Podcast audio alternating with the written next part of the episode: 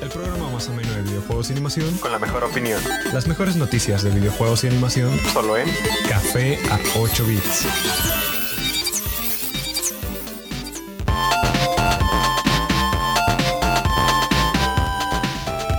Muy buenos días a todos y todos, bienvenidos a una nueva emisión de Café a 8 bits, transmitiendo desde cabina en Frecuencia Tech, Campus Monterrey y trayendo las mejores noticias dentro de la industria de la animación y los videojuegos. En esta ocasión nos encontramos en cabina sus locutores Uriel Reyes Eric Vallejos. Guillermo Mejía. y Jorge Medina. y la verdad es que entre la semana pasada que no pudimos estar, más aparte de todo lo que ha sucedido en estas semanas como fue la Gamescom, noticias no nos faltan. Realmente hubo mucho y variado, que es lo mejor de todo. Como por ejemplo el anuncio de Bandai, Nam- Bandai Namco, que fue el juego de Blessed Unleashed, un MMO eh, dedicado exclusivamente para la consola Xbox One, el cual será free to, el cual será free to play y será first party prácticamente el juego. Sí, prácticamente será First Party y la verdad, enseñaron algunas fotos, se parece mucho a Monster Hunter. Se ve, eh, eh, sobre todo los monstruos y ¿cómo se llama? Y hasta un poquito, no enseñaron gameplay, enseñaron puras fotos, pero o sea, hasta los modelos se ven muy similares. Entonces, Tal vez siento que, que el nombre probablemente les haya fallado porque se llama igual que el juego Bless, que salió hace un par de meses para PC, que fue horrible y también fue un MMO. Y se llama, se llama Bless y fue horrible, fue un fracaso ¿sí es la total. secuela? Aunque no lo sabemos. Es una secuela espiritual. No de. Eh, Espero que no tengan la misma suerte, ¿no?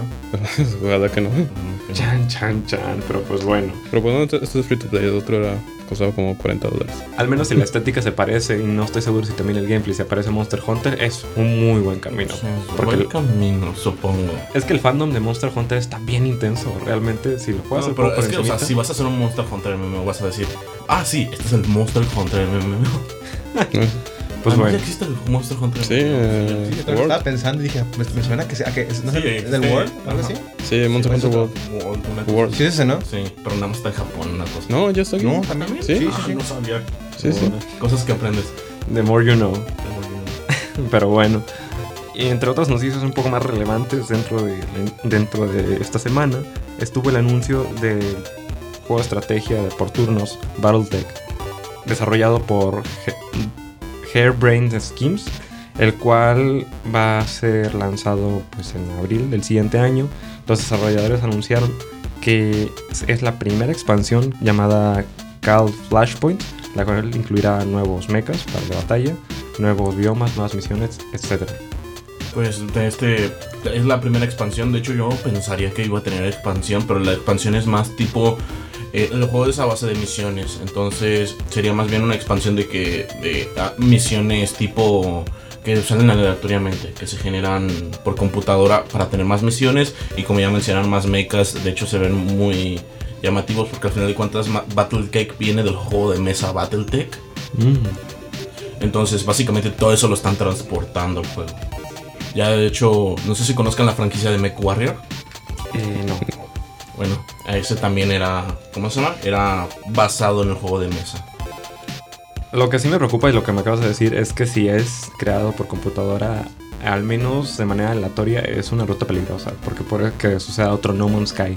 Ah, no, pero o sea, ya la mayoría de los juegos utilizan Random Num- Number Generator para hacer la mayoría de sus niveles. Acá es lo mismo, o sea, eh, lo que pasa con No Man's Sky fue el tamaño del, del- del- del Random Number Generator, básicamente. Pues, eh, haz de cuenta, está Binding of Binding of Isaac, está. Spelunky. Ujú. Entre Es- Gungeon también, ¿no? Enter the Gungeon Sí, también. también. Bueno, muchos juegos roguelike. Pues es que son roguelikes y son indies, son pequeñitas experiencias. También el nuevo que salió Dead Cells. Ah, Dead Oh, Cells, sí, sí, cierto. ¿A poco también es? Sí, también es. Los- se, se genera.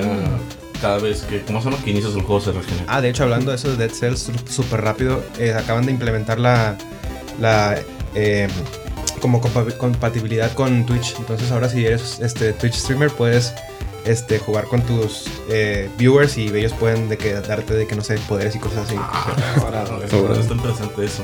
Eso está súper interesante, más allá de que, te- no, no, que salga el sticker en el fondo. Sí, sobre todo para, para interactuar con ellos y cosas así. Entre otras noticias, también, bueno, lejos de la industria de los videojuegos y entrando más que nada en la industria de anime, está el anuncio por parte de Crunchyroll que va a tomar un sistema de negocios ligeramente más similar a Netflix, en este sentido de las tendencias de streaming, pero va a continuar haciendo lo que ya conocemos. Por Netflix me refiero a que a partir de la siguiente temporada empezarán a streamear series y empezarán a patrocinar series y empezarán a producir series que sean bajo el nombre de Crunchyroll, como lo hace Netflix, que normalmente hace serie original de Netflix, que algunas sí son originales al 100% y otras nada más son licenciadas. Que, pues bueno, ese es otro, otro detallito. La serie con la que comenzará Crunchyroll será High Guardian Spies, la cual empezará a partir de inicios del 2019 prácticamente. Algunos otros ejemplos para que se den una idea, por ejemplo, en Netflix salió Violet Evergarden, que es una serie original de Netflix en animación. En todo regla. Sí. También Devilman Crybaby es una serie de Netflix. También. Eh, esto, bueno, podría ser una espada de doble filo, pero en la mayoría de los casos está saliendo bien. Pero tenemos que tomar en cuenta que, o sea, Violet Evergarden y Devilman Crybaby, Violet Evergarden tenía un presupuesto cañoncísimo. Y va- este Devilman Crybaby eh, tenía uno de los mejores directores de, de- de- de- de todo el anime japonés. Ya tenía precedente. Ya tenía precedentes. Venía desde los 70s la, la serie de Devilman. Hasta ahorita se volvió súper popular, pero ya tenía su mega fandom. Ajá, entonces eh, vamos a ver qué sucede porque esta serie es completamente nueva, no tiene, no, no sale de ningún manga, no sale de ningún, eh, eh, ¿cómo se llama? Novela ligera, algo por el estilo, es completamente original por Netflix. De hecho, hasta Crunchyroll. se siente más, o sea, yo vi el trailer, se siente más una serie que salía en Cartoon Network, una serie que sale en la TV japonesa. Ay, no.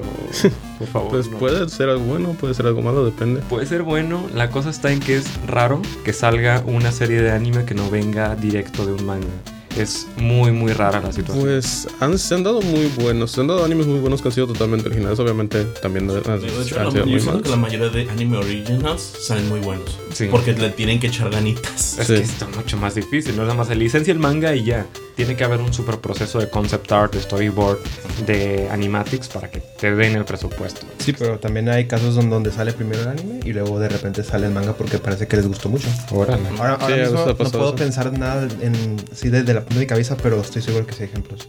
Sí. de Franks. ¿Darling the Franks? Sí, sí, ya está sacando el manga. Ah, bueno. De. Wow. Ahí lo tiene. Pues ahí, ahí está. Puede ser un arma de doble filo, pero ojalá que salga bien y no le hace por la culata. Y ya para nada más decir una última cosita de Crunchyroll. Me gusta que estén como innovando, que estén arriesgándose en hacer cosas nuevas, porque si no se mueren.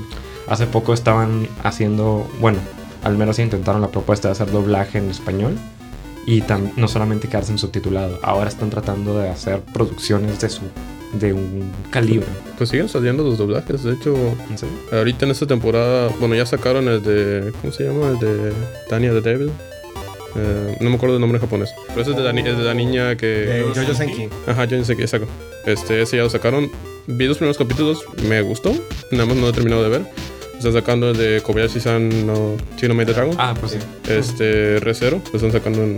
No, no Sí. sé. Ah, Y la verdad, los primeros dos capítulos se me hacen muy buenos. Wow. Bungo Stray Dogs, ese, de todos los, los doblajes, ese ha sido mi favorito hasta ahorita. ¿Y cuál otro? Creo que son todos los, los que están ahorita. Pero la verdad, están muy buenos, tienen muy buena calidad. Qué emoción. Sí. Qué emoción que continúe creciendo que no se muera en el proceso. Entre otras noticias también pues está pues todo el anuncio de Resident Evil 2. Sí, básicamente, pues ya como ya sabíamos, se va a hacer como que un remake en Super Mega HD de, de, pues de este juego clásico, básicamente uno de los mejores de la franquicia. Este va a salir para PlayStation 4, PC y Xbox One en enero 25 de 2019. Tiene un precio de 60 dólares aproximadamente y van a tener pues ediciones especiales. La verdad, eh, mostraron los trailers durante la Gamescom, si no me equivoco, y se veía muy bueno. O sea, prácticamente no parece que fuera un remake, parece que es como que un juego totalmente diferente. Es un remake. Pero, bueno, sí, pero o sea, como que. O sea, hay un dentro de los videojuegos recuerda que hay dos remaster que es eh, Bueno. la versión HD y remake es literal lo hacemos desde, desde el inicio otra vez y ahorita tiene una vibra siento Resident Evil 4 Sí, la verdad. Y. Sí, de hecho, justamente por el tipo de movimiento, el tipo de disparos, regresas a esta parte como que los, los enemigos son prácticamente invencibles, como que. Desde la parte, al menos la parte que mostraron de peleando contra un enemigo, se acabó un arsenal de armas y, y no le hizo nada de daño. Entonces, como que te regresa a esos tiempos donde tenías de que balas limitadas y, y no era un juego de acción, era un, Un juego de, de terror, ajá, era un Sí. survival horror. Y pues sí, a ver cómo sale. Y pues eso, prácticamente. De hecho, lo que enseñaron ahorita nuevo fue parte de, ¿cómo se llama? De la sección que se juega con Clay Redfield dentro del juego. Entonces, se ve interesante. Eh, ya se había mostrado la parte de Leon, que pues al final de cuentas Leon es el más querido de casi toda la franquicia, yo diría. Sobre todo por Resident Evil 4, ¿no? Entonces, pues vamos a ver qué sucede. Se ve bueno, se ve Resident Evil. Los fans, cómprenlo, se ve bien. No, no, no, no se ve un juego malo.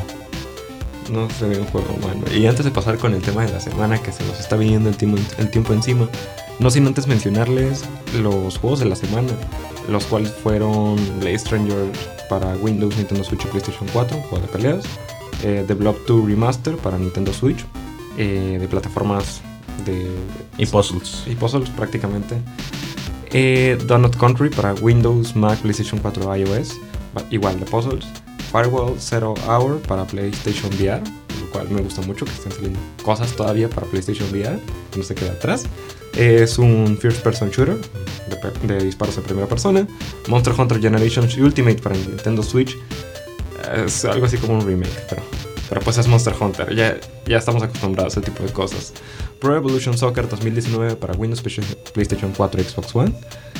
Stranger Bri- Brigade para Windows, PlayStation 4 y Xbox One, un shooter de tercera persona.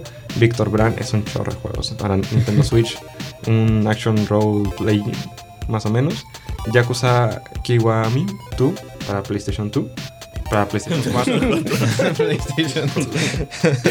Se queda, se queda, ok. decirlo tan rápido, pero bueno. Es un action adventure de la misma estilo.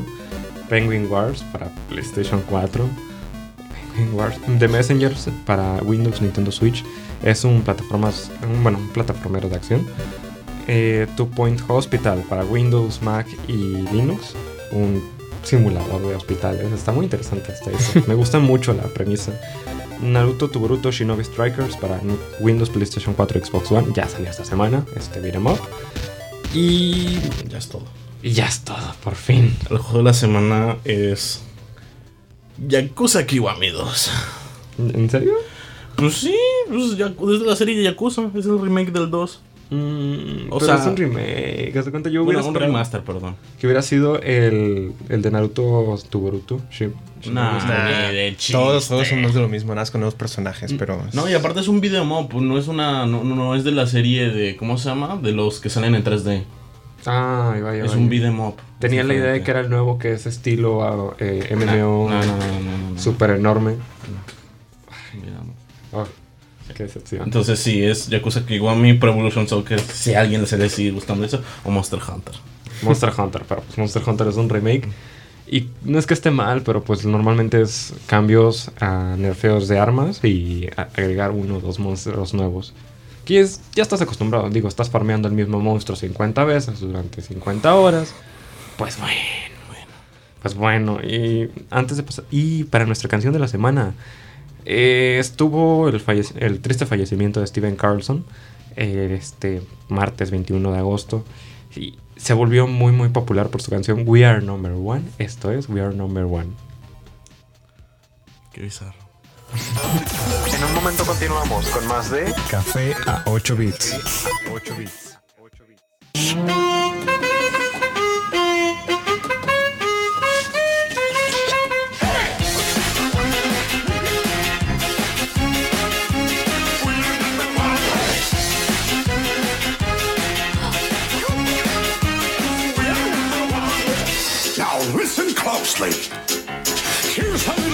in trickery. This is going down in history. If you wanna be a villain number one, you have to chase a superhero on the run. Go, go, go. Just follow my moves and sneak around. Be careful not to make a sound. No, don't touch that.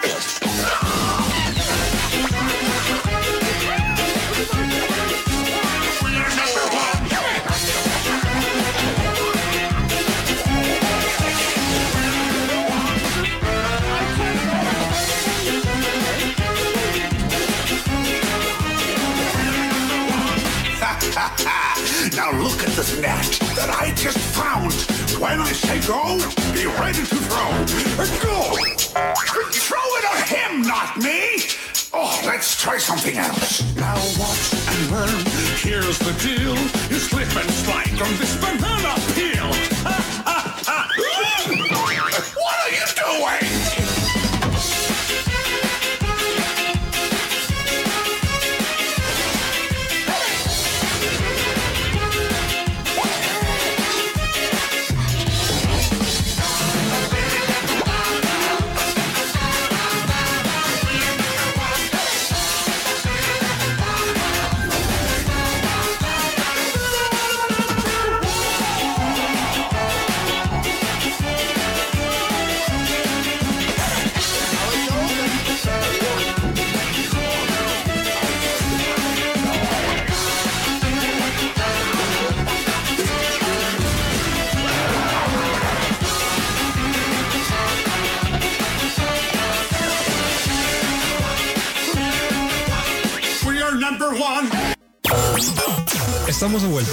De Café a 8 bits.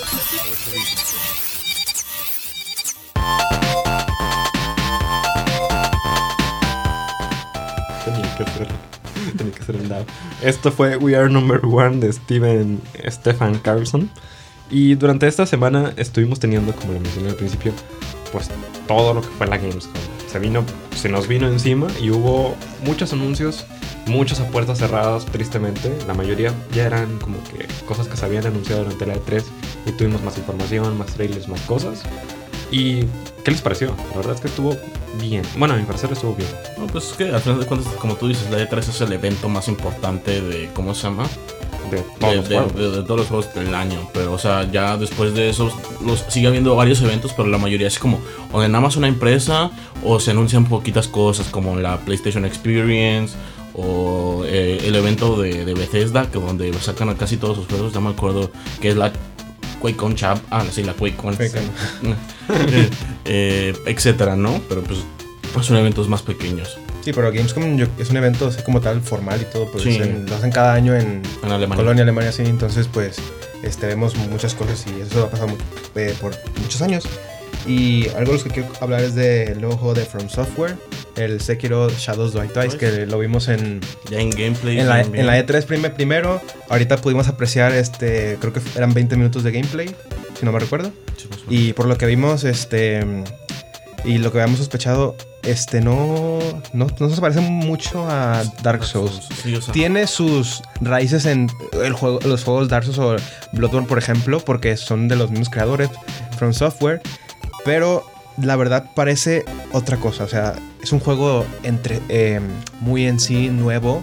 Este, todo lo que pudimos observar es. O sea, no sé, se por ejemplo. muy- Ajá, bueno, Lo, lo que pude ver yo de- del brazo este como no sé si es biónico o Sí, prótesis es que tiene o sea algo. las implementaciones que, el que le dan el, en el gameplay o sea son se ve que está muy pulido por ahora pero también se ve que todavía tiene este tiempo todavía necesita tiempo de, de producción y de, de, pues de De eh, desarrollo. sí desarrollo todavía un poco más Sí, sobre todo pulimiento, siento yo. Pero la verdad se ve muy bien, se siente, se ve muy rápido, o sea. se ve incluso mucho más rápido que el Bloodborne me atrevería a decir Sí, o sea, de hecho, o sea, se ve muy rápido, se ve muy, muy ágil. eh, en general a mí me gustó mucho las mecánicas. De hecho, ya me enseñaron la mecánica de, de cuando te mueres. Sí. De que está muy interesante porque, o sea, si se dieron cuenta cuando se murió la segunda vez, el tiempo de resurrección fue mucho más corto que la primera vez.